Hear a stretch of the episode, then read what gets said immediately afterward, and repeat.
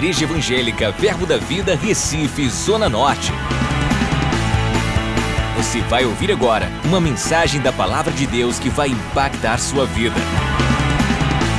Abra seu coração e seja abençoado.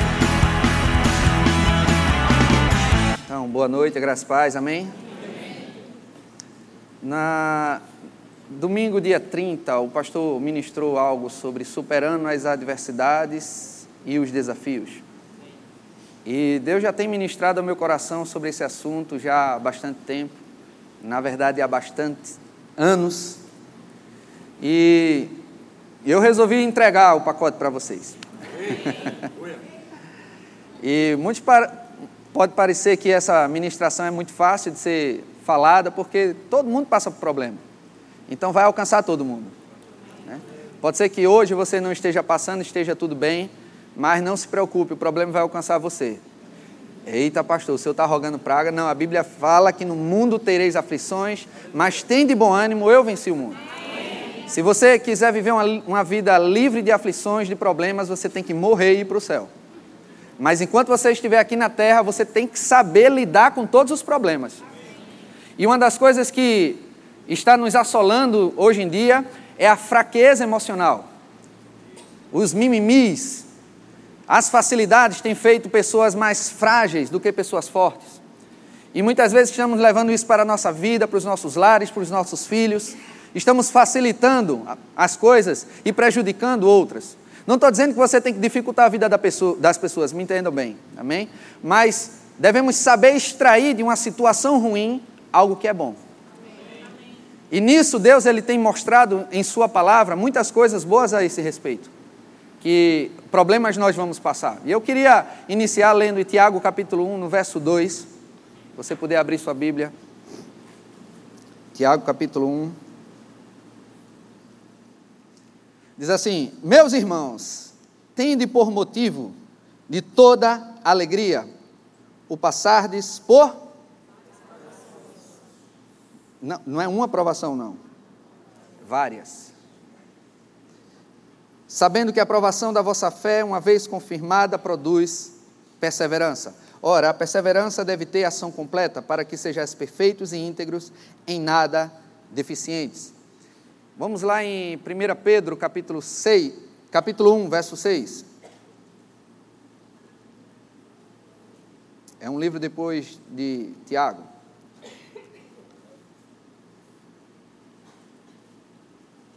Nisso exultais, 1 Pedro 1, 6. Nisso exultais, não é chorais. Exultar é regozijar. Regozijar-se extremamente. Está cheio de alegria. A Bíblia diz que nós devemos estar cheios de alegria com quê? Embora no presente, por breve tempo, se necessário, sejais contristados por várias provações. Então a Bíblia nos garante que vai ter problemas, mas a Bíblia também diz o nosso comportamento. Qual é o comportamento? alegria. Pastor, é muito fácil para o senhor que está no ar-condicionado, está isso, aquilo, outro. Não, não se preocupe, pastor passa por problema. E uma das coisas que nós devemos aprender é com a palavra. A palavra diz que nós devemos se alegrar, nós devemos exultar. Isso ativa tantas coisas que gente, às vezes a gente nem imagina o quanto é precioso se alegrar quando vem um problema.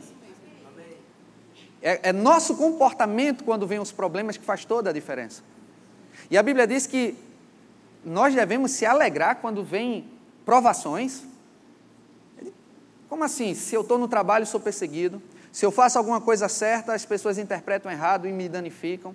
Se acontece algum prejuízo, ah, pastor, o senhor está dizendo para poder a gente. Deu, deu um problema e diz, graças a Deus esse problema apareceu. Não, não é agradecer a Deus pelo problema, é você se alegrar.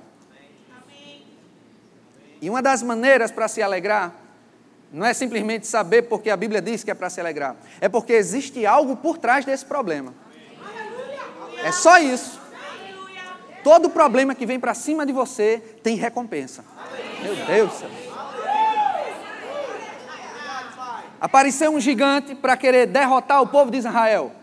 Apareceu lá. Todo mundo ficou olhando só o problema. Ah, não vamos não, porque ele é muito gigante, Golias. Não vamos lá. Mas apareceu um, Davi. Ele viu o problema, analisou o problema, mas ele enxergou por trás do problema uma recompensa. Na força de Davi, ele não conseguiria resolver. Ele não conseguiria. Mas uma coisa ele tinha em mente: a força do Senhor nele. Então, queridos, quando você passar por situações difíceis, não se preocupe não. Se é com sua força, você pode até fraquejar, mas lembre-se, tem algo dentro poderoso dentro de você. O Espírito Santo vai lhe conduzir sempre em triunfo. Sabendo disso, sabemos que vamos, vai aparecer um problema, esse problema vai ser derrubado. É uma frase bem conhecida que reflete a realidade. Não, não diga a Deus o, o tamanho do teu problema. Diga ao teu problema o tamanho do teu Deus. Nosso Deus é capaz de tudo. E o mais importante, às vezes, quando o problema vem, a gente acha que Deus se afastou. Eita, Deus me abandonou. Não, Deus está dentro. Jesus Cristo, quando partiu, ele disse: Eu vou deixar um consolador que vai estar sempre com você. Quando o problema chega, o Espírito Santo não desaparece dentro de você. Pelo contrário, ele, está intenso dentro de você. Vamos, a gente vai, nós vamos ganhar. Não desista, não desista. Use a força que está dentro de você. Existe poder disponível quando tem problemas. O problema de você estar no problema é não saber lidar com o problema. Vou repetir. O problema de você estar no problema é não saber lidar no problema. Por isso que hoje o Espírito Santo trouxe essa mensagem: como você lidar com os problemas. Primeiro ponto é enxergar ele não como um problema, mas como algo que vai trazer crescimento sobre a sua vida.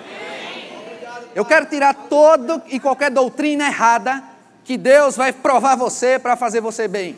Que Deus vai lhe massacrar, Deus vai botar você no leito, Deus vai, vai colocar uma enfermidade para você ser uma pessoa melhor. Desiste disso. Não pensa nisso. Porque quando conhecemos o caráter de Deus, que Deus ele é amor, essa atitude não tem nada a ver com amor. Da mesma forma como a Bíblia fala para a gente comparar, nós como pais sabemos dar coisas boas aos nossos filhos. A Bíblia diz se um, um filho teu te pedir um, um pão, você vai dar uma pedra? Não. Se pedir um peixe, vai dar uma serpente? Não. Se vocês que são bons, são maus, sabeis dar as coisas boas aos vossos filhos, quanto mais o Pai Celestial. Então não espere coisa ruim de Deus. Agora tem um seguinte: Deus, ele respeita o nosso livre-arbítrio. Deus, ele é um Deus de princípios. Ele não vai passar por cima da palavra dele para poder lhe acalentar, podemos dizer assim. Um exemplo clássico ocorreu logo no início, na criação. Adão e Eva estavam lá no jardim do Éden, Deus deu uma escolha a eles de ser obediente ou não, e escolheram desobedecer. E existia uma, uma, uma punição para a desobediência. Que punição? Morte. E quando eles desobedeceram Deus, comeram do fruto, Adão e Eva, veio a morte espiritual, consequentemente a morte física. Mas Deus podia, ah, bichinho de Adão, vou, vou ajeitar aqui, coitadinho. Não, tem coisas que nós vamos passar. E Deus vai ter que permitir, não porque Ele quer e Ele gosta, mas porque Ele sabe que vai ser melhor para você. O que seria de nós se Deus tivesse voltado com a palavra dele e disse: Adão, tu não vai morrer, não. Nós não íamos mais confiar em Deus. Porque Deus ia falar alguma coisa e disse: será que Deus vai mudar? Como mudou lá? Eu não confio na palavra. Na verdade, o relacionamento com Deus tem que existir uma coisa extremamente importante. O que seria isso? Diga comigo: fé. Sem fé é impossível agradar a Deus. Então, se Deus tivesse feito algo de errado lá no jardim do Éden, tivesse ido de encontro com a palavra dele, tivesse mentido, ah, Adão, eu não vou fazer isso não. Não vou deixar que você morra. Nós não poderíamos ter fé, porque fé é apoiada na confiança, na certeza. Por isso que a palavra de Deus funciona. Porque quando Deus fala, vai acontecer. Não tem, não tem outro caminho. O que a palavra de Deus diz, vai acontecer. Muito embora a gente pode passar por problemas. Vamos abrir lá em Êxodo capítulo 13. Vamos trazer algumas explicações aqui para entendermos mais como Deus se porta nesse processo de problemas que nós passamos. Êxodo capítulo 13. A partir do verso 17.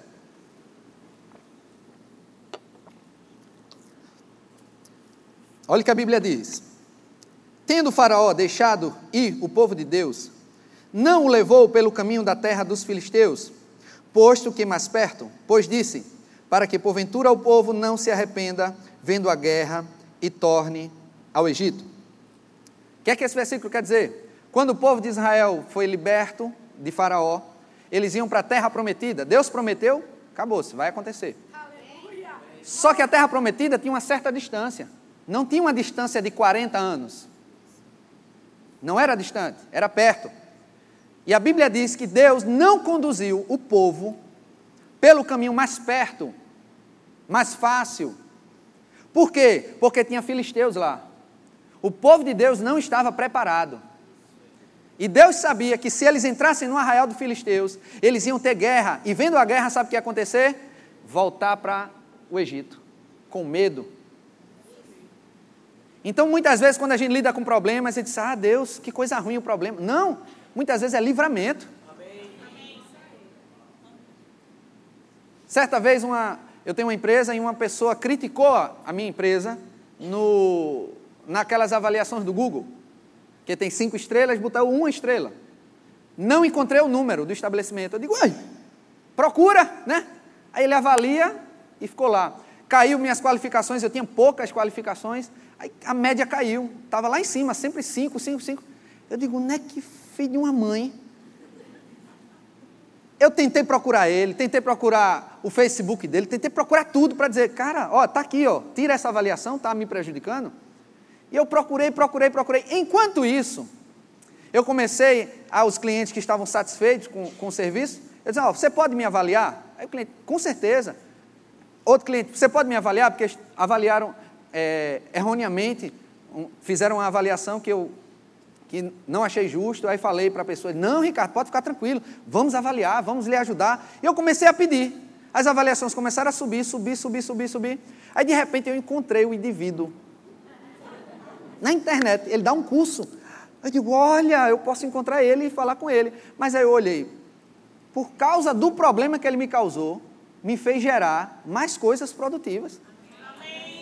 Ou seja, o bafo do leão no seu cangote faz você correr mais rápido.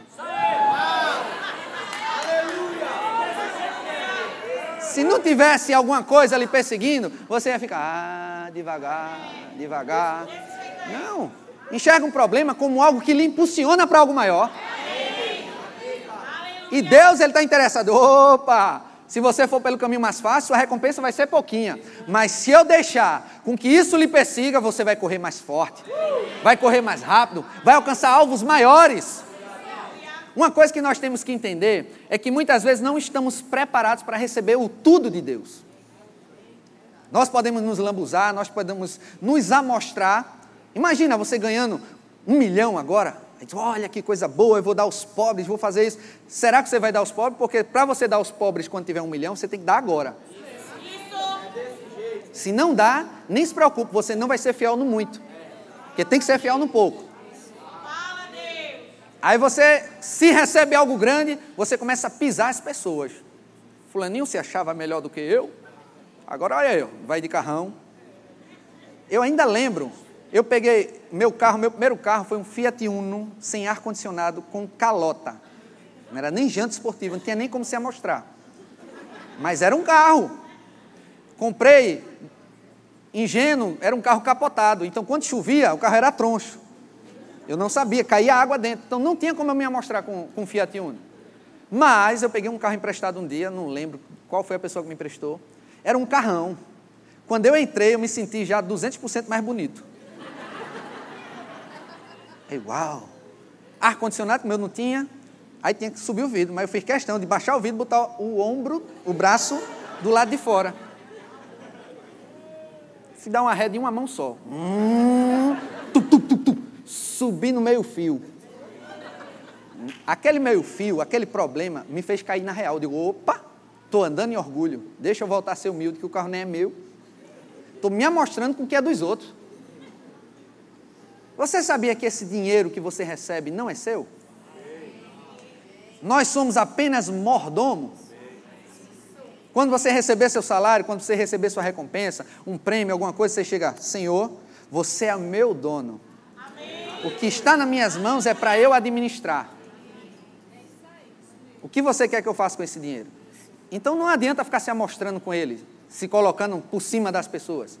Porque vai ter uma consequência muito grave. Qual é a consequência? Queda. A Bíblia diz que a soberba precede a ruína. E a altivez do espírito, a queda. Então, se vier altivez dentro de você, soberba, arrogância, o seu próximo passo é cair, é acabar, é ser destruído. E Deus não quer isso de nós. Então, para isso, Deus nos permite passar por processos. Diga comigo, processos. processos. Esses processos, queridos, vão nos fortalecer. Tem uma parte na Bíblia, ainda em Êxodo 23, coloca, abre lá. Quando nós entendemos como funciona a mente de Deus, nós vamos agir diferente. Não vamos ficar feito o povo de Israel, reclamando, murmurando. Ah, eu, era melhor estar lá no, no, no Egito comendo cebola, comendo alho, do que estar aqui no deserto, confiando em Deus. Vê? É porque eles tinham que confiar todos os dias. Eles não tinham comida no deserto, Deus fazia brotar maná todo dia. É, Êxodo 27, ou 23, a partir do verso 29. Antes de ler, eu só vou dar um contexto aqui. O povo de Israel saiu do Egito. Moisés, eles foram atacados até pelos amalequitas. Venceram a guerra, foi aquele onde é, Arão e U levantaram os braços de Moisés. Depois Moisés teve um momento que ele subiu ao monte, Deus deu instruções, os dez mandamentos a Moisés. E o povo, mandou preparar o povo, dizendo: Olha, Deus vai falar. Então houve um sobrenatural lá naquele monte. E o povo estava temente a Deus, temente mesmo a Deus. E Deus deu algumas instruções, dizendo para fazer isso, aquilo, as leis, foi dando. E chegou um momento que, olha o que Deus falou através de Moisés. Ele diz assim, verso 23, Êxodo 23, 23. Porque meu anjo irá diante de ti e te levará aos amorreus, aos heteus, aos ferezeus, aos cananeus, aos heveus, aos jebuseus, e eu os destruirei. Deus disse que eles iam enfrentar problemas, mas Deus ia destruir. Eles iam vencer as adversidades. Aí vamos para o verso 29, diz assim: Não os lançarei diante de ti num só ano, para que a terra se não torne em desolação e as feras do campo se não multipliquem contra ti. Pouco a pouco, diga comigo, pouco a pouco. pouco, a pouco. Os lançarei diante de ti até que te multipliques e possuas a terra por herança. Deus podia muito bem, ele disse: Ó, eu vou estender a terra para vocês, vocês vão possuir. Porque a Bíblia fala antes que Deus é o dono, ele disse: a terra é minha. E vocês são minha nação, nação santa, povo escolhido. Então, aonde for, posso dar tudo a vocês. E o povo ia, conquistava. Só que olha o cuidado de Deus. Ele diz: Eu não vou dar tudo de uma vez para você. Porque se eu der, sabe o que vai acontecer? Vai ficar desolada a terra, vai vir muitos animais, vocês não vão saber lidar com esses problemas. E vai ser prejudicial para você. Aí ele disse: Eu vou lhe dar pouco a pouco porque isso vai lhe fortalecendo, você vai ficando cada vez maior, e quando você tiver conquistado, você vai ter estrutura para lidar com tudo isso. Salmo 25, verso 1.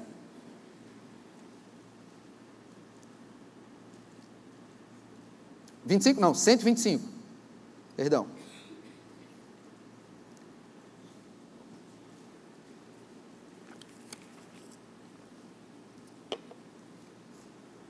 Os que confiam no Senhor são como o monte Sião, que não se abala, firme para sempre. Em outra tradução diz, mas permanece para sempre. Não é só ah, os crentes não vão se abalar, não. A Bíblia diz os que confiam no Senhor. Porque o fato de confiar em Deus vai fazer com que você gere estrutura para superar qualquer problema. Porque aonde chega o problema, nós devemos colocar nossa confiança em Deus. Se você vê um monte, ele tem uma estrutura triangular. O topo é bem fininho, mas a base é o que? Larga. Então, tudo que tem uma base larga é difícil de se abalar. E Deus quer fazer isso. Deixar a nossa base bem larga. Mas para isso, devemos confiar no processo. Nós devemos confiar em nosso Deus. Devemos confiar que quando nós estamos num problema, esse problema não vai nos destruir, vai ser um degrau para o nosso crescimento. Por quê? Porque nossa confiança está em Deus. E para isso, para a gente ter essa confiança, nós tem, temos que ter algo em, um, algo em vista. Porque, pastor, como é que eu posso me alegrar? Como é que eu posso ter essa confiança? É sabendo que cada problema, cada situação, ela vai lhe conduzir a um caminho melhor, a uma recompensa. Tanto é que nós conseguimos perseverar em coisas difíceis, como? Só porque alguém mandou? Não, porque nós visualizamos a recompensa. Vou dar um exemplo: dieta. É coisa boa, né? Dieta. Olha, se privar, quando chega o açúcar, você. Ah, não posso. Chega uma coxinha, ah, salada. Aquela coisa verde, folha sem gosto. Você tem que comer. Por que você se sacrifica? Porque você, quando tem uma sobremesa, o pessoal diz, oh, tudo que é gostoso engorda, né? Aí você se priva, mas tem coisas saudáveis que são muito boas. Mas você se priva de agir como todo mundo e entra numa dieta. Por causa de quê? Porque é gostoso a comida? Não. Porque você está de olho aonde? Na recompensa. Aí você vai para a academia.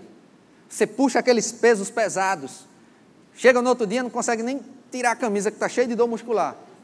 É, parece coisa de doido, né? Como é que tu vai para a academia para ficar sofrendo? Não. Ele sofre, mas ele sabe que vai ter uma recompensa. Aí você acorda cedo todo dia para ir trabalhar. Olha o nome, trabalho. É, é porque eu gosto do trabalho. Né? Não, tem, claro, você tem que gostar do que faz. Senão você procura outro trabalho. Mas tem um certo sacrifício acordar cedo, porque tem aqueles lençóis lhe chamando, a caminha quentinha, uma televisãozinha para deixar você bem acomodado. Tem, aí você vai para o trabalho para ficar levando bronca, levar reclamação, chega para cliente, você fazendo a melhor, melhor coisa para o cliente, o cliente vai e lhe trata mal, e você tem que engolir um bocado de sapo, Aí você vai para o trabalho, superar os problemas e aguenta, por quê? Porque tem o quê? Uma recompensa, é o seu salário, querido. Você vai pagar suas contas, vai comprar roupa com aquele salário. A pessoa se priva de jogar bola, jogar videogame, sair para o cinema pros, com os amigos, de ficar à noite assistindo Netflix, para o quê? Estudar. Porque vai ter um vestibular. Aí fica estudando, estudando, estudando. Aí porque ele gosta, tem gente que gosta mas 99,9% das pessoas não gostam não. E por que estuda? Porque fica de olho na recompensa. Nós devemos estar sempre de olho na recompensa. Em Tiago, capítulo 1, nós lemos isso. Vamos lá. Vamos ver a recompensa? Tiago 1, 2, vamos ler novamente. Que às vezes a gente acha que tem que perseverar só porque Deus mandou. É calha a boca e aguente. Quando for para o céu vai dar tudo certo. Não, não é assim. Deus não. Deus não está mandando só para fazer. Porque às vezes com menino a gente faz isso, né? Olha, não pegue nisso não. Por quê? Por que não? Mas, mas por que eu não posso? Por que não? Deus não vai fazer isso com você. Claro, vai ter coisas que você não vai entender, você não vai precisar de explicação para obedecer. Mas Tiago capítulo 1, verso 2 fala, né, meus irmãos, tende por motivo de toda alegria passados por várias provações, sabendo que a provação da vossa fé, uma vez confirmada, Produz o quê? Perseverança. perseverança. Essa palavra perseverança, ela quer dizer estabilidade. Eu não quero viver uma vida de altos e baixos. De hoje ter pão na mesa e amanhã não ter pão. De hoje ter um emprego, amanhã está desempregado. De hoje você ter segurança e amanhã está em guerra. Eu não quero viver uma vida dessa de altos e baixos. Eu quero viver uma vida com estabilidade, com segurança com constância. Que às vezes a fase da vida da gente parece aquelas ações na bolsa de valores, né? Sobe, desce, sobe, desce, sobe, desce, sobe, desce. Ou, ou ecocardiograma, eu acho que é isso, né? Não. Deus quer que a nossa vida seja sempre de aumento. A Bíblia fala que o caminho do justo é como a luz da aurora, vai brilhando cada vez mais até ser dia perfeito. E quando nós enfrentamos problemas, nós aumentamos nossa estabilidade, nossa perseverança, nossa constância. Em 1 Coríntios capítulo 10, esse versículo ele nos consola tanto para não desistirmos, porque a perseverança também podemos falar de não desistir. Uma coisa, querido, que eu aprendi é que fracasso ensina melhor do que elogio. Fracasso é um excelente professor, se você não for orgulhoso. Vou repetir. Obrigado, Espírito Santo. Fracasso lhe ensina quando você não é orgulhoso. Como assim? Bota a culpa nos outros. Claro. Ontem à noite, o Espírito Santo me deu uma frase. Ele disse assim: Ou você supera e segue adiante, ou se lamenta e estagna. Ou você supera os problemas e continua andando, prosseguindo para o alvo, ou você fica se lamentando e para de crescer. E quem se lamenta fica procurando culpados. Bota a culpa nos outros, culpa naquilo, culpa naquilo outro. Aí você não cresce. Mas voltando, 1 Coríntios capítulo 10, verso 13. Não vos sobreveio tentação que não fosse humana, mas Deus é fiel e não permitirá, diga assim, Deus, Deus não vai permitir uma tentação que vá além das minhas forças. Está escrito aqui. Então não podemos falar e dizer, ah Senhor, eu não aguento. Mentira. Aguenta. Porque se não aguentasse, a palavra não ia funcionar. Aguenta. Deus escreveu, através de homens inspirados, o Espírito Santo inspirou para escrever isso. Nós aguentamos. Então, se disser, eu não aguento, aguenta. Simplesmente você não descobriu o potencial ainda de aguentar. E olha que ainda, olha o que acontece ainda. Juntamente com a tentação vos proverá livramento, de sorte que a possais suportar.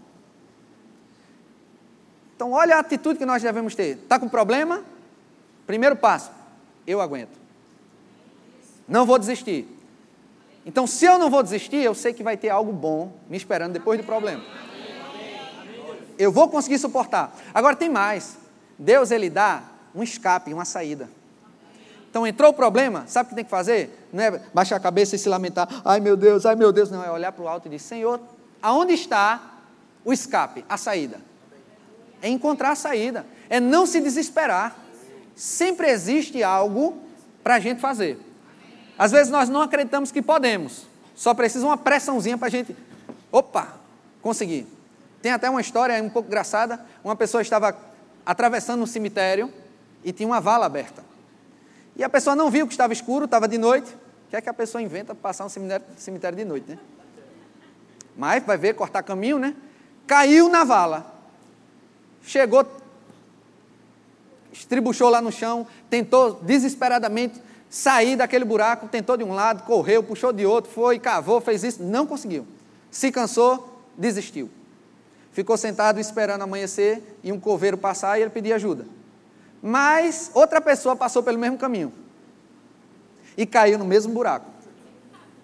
Quando caiu, ele disse: opa, não vou me identificar, porque se ele descobrir algo que eu não sei, eu vou seguir os passos dele. Ele ficou no cantinho, em silêncio, no escuro. E a pessoa tentando, tentando se levantar, tentando sair, tentando sair. Quando ela estava já desistindo, o primeiro que caiu, né? Do fundo, já imagina, né? Do fundo lá da vala, disse: Não adianta, você não vai conseguir. Só faltou esse sustinho para a pessoa ativar o potencial que ela tinha e num pulo conseguiu. Ou seja, há muito tempo ela já tinha esse potencial. Foi o problema que impulsionou ela. Quando nós estamos passando por problema, lembre-se, eu estou sobre o efeito pitbull. Pitbull, quando pega, não solta. Então, ou você corre ou você corre. E quando um cachorro está correndo atrás de você, muro alto não existe mais para você. Arame farpado, você passa, parece Highlander. Não... Pisar nos espinhos, parece que você anda em brasa. Não quer nem saber, você não fica. Ai, ai. Não, você sai disparado.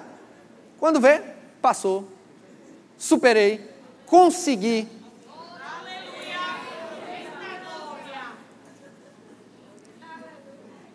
E Deus, onde é que fica? Deus ele fica no controle. Como assim, pastor? No controle, se ele deixou o cachorro? É calma.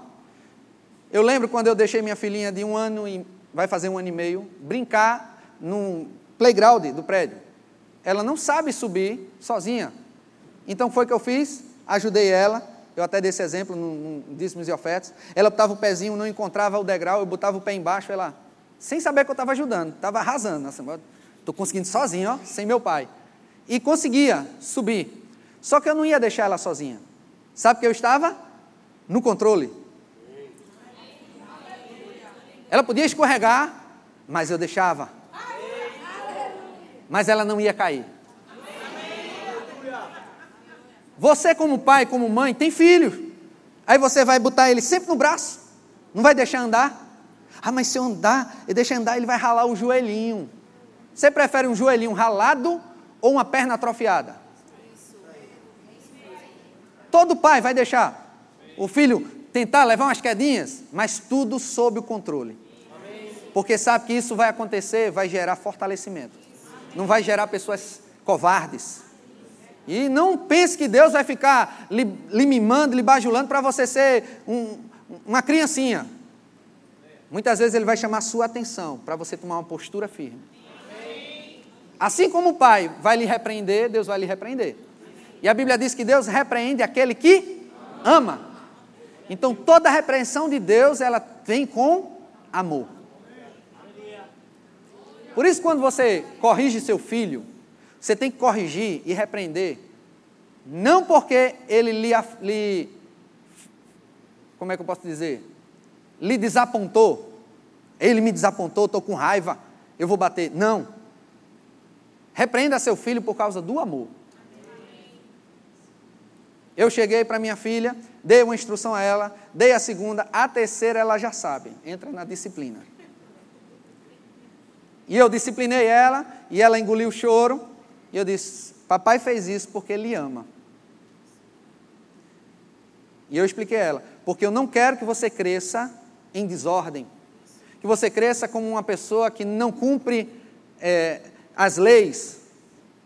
O que papai fez foi porque ele ama.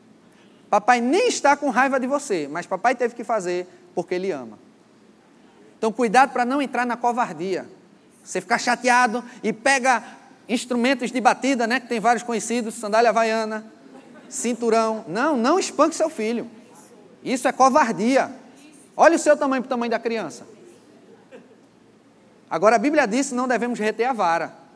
Não é espancar, é você disciplinar. Por quê? Porque isso é amor.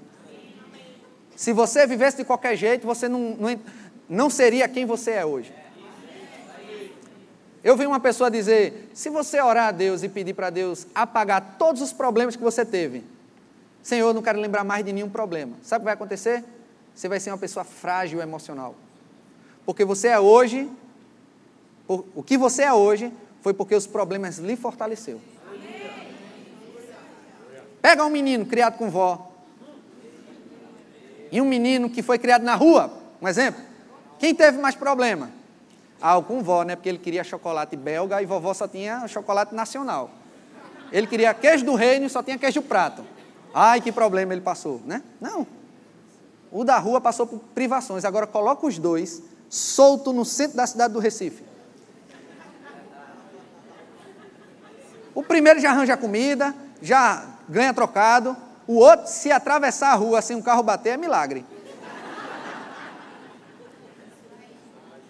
Porque é muito protegido. Então, quando vier os problemas, o que é que nós devemos fazer? Isso está me deixando mais inteligente.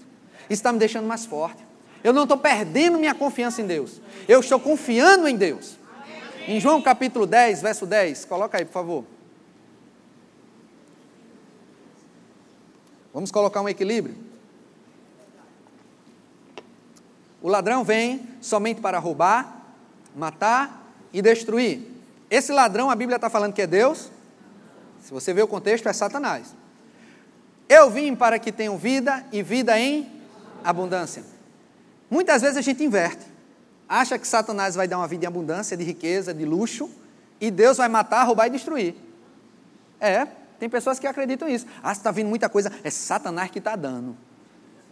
Mas quando vem um problema, eita, é Deus que está me provando. Não, é o inverso. Quem rouba, mata e destrói é Satanás. Quem dá vida e vida e abundância é o Senhor Jesus.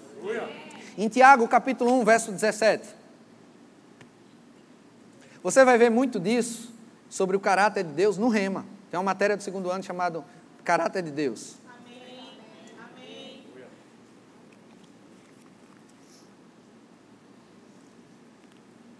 Toda boa dádiva, todo dom perfeito são lá do alto,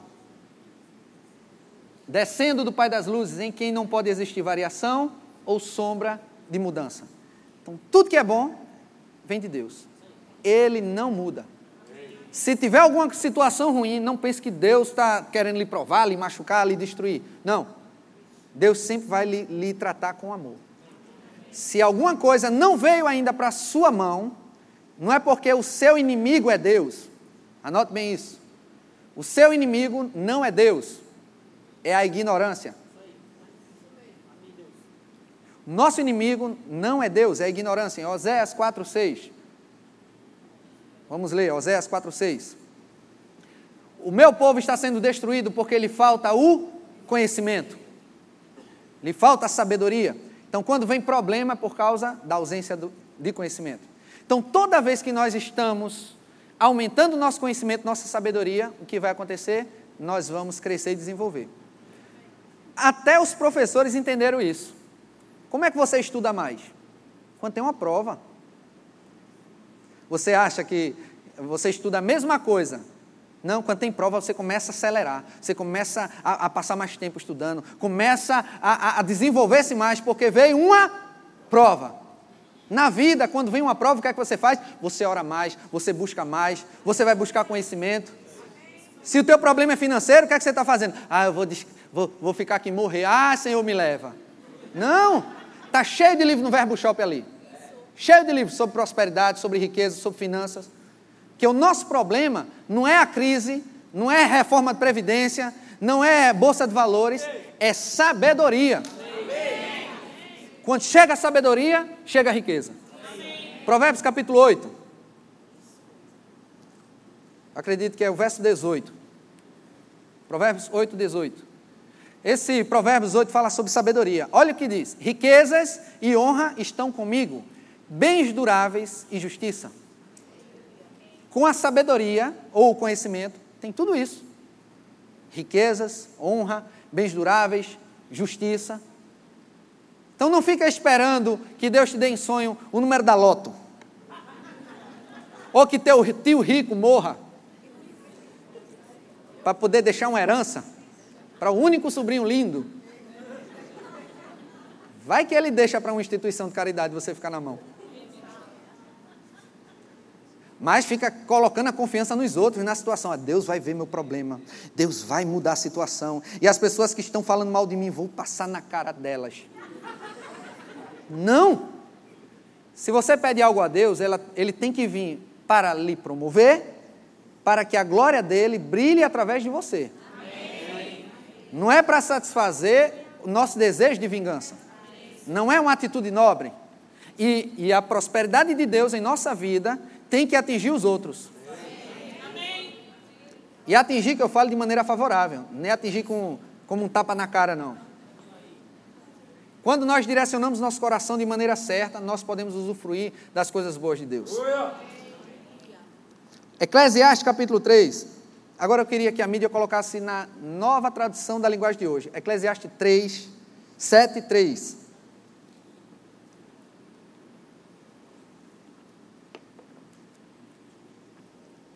Eclesiastes capítulo 7, verso 3.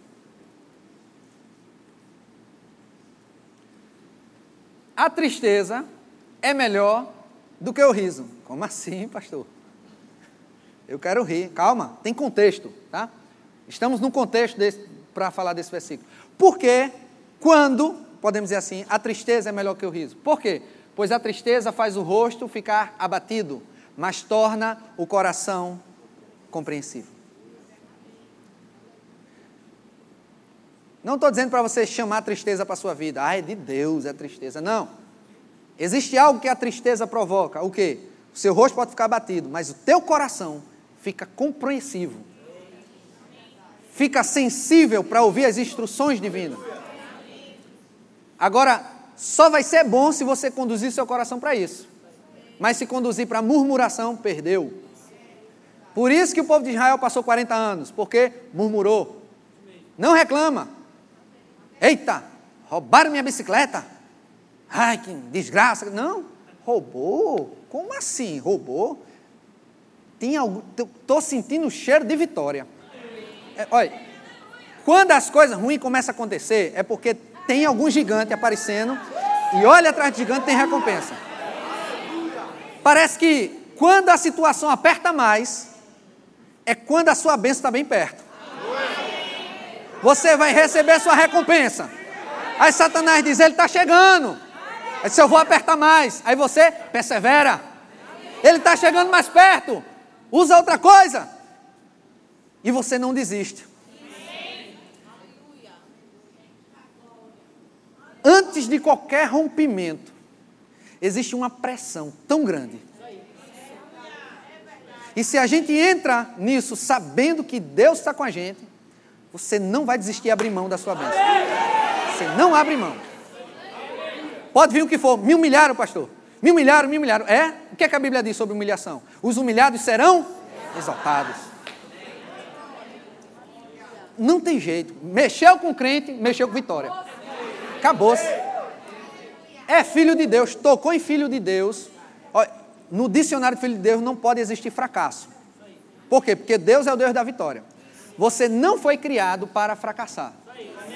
Mas, pastor, eu tô, tudo que eu coloco a mão não dá certo. Sabe como é que faz para dar certo? Aumenta a sabedoria.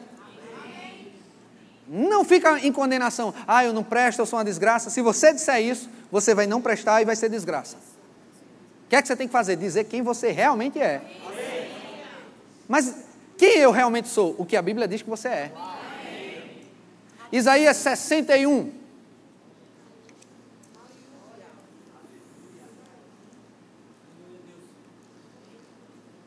Aleluia. O grupo de música pode, de louvor pode subir. Verso 7. Isaías 61, verso 7. Olha em que bomba Satanás pega quando toca em você. É. Tem que ter essa consciência. Você tem que se amostrar. Tem que se amostrar. Se vem problema, você. Tô bem, tô bem. Acabou-se. Levei uma rasteira cair, se levanta, tô bem.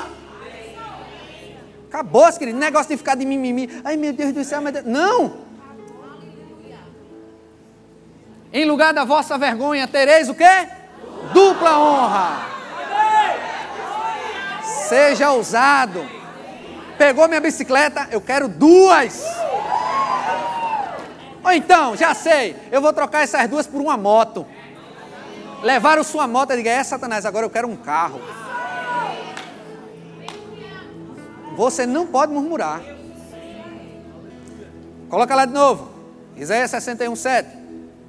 Em lugar da afronta, exultareis na vossa herança.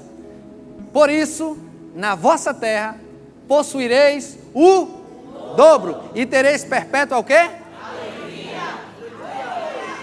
Com problema, sem problema, sempre alegria. Sempre.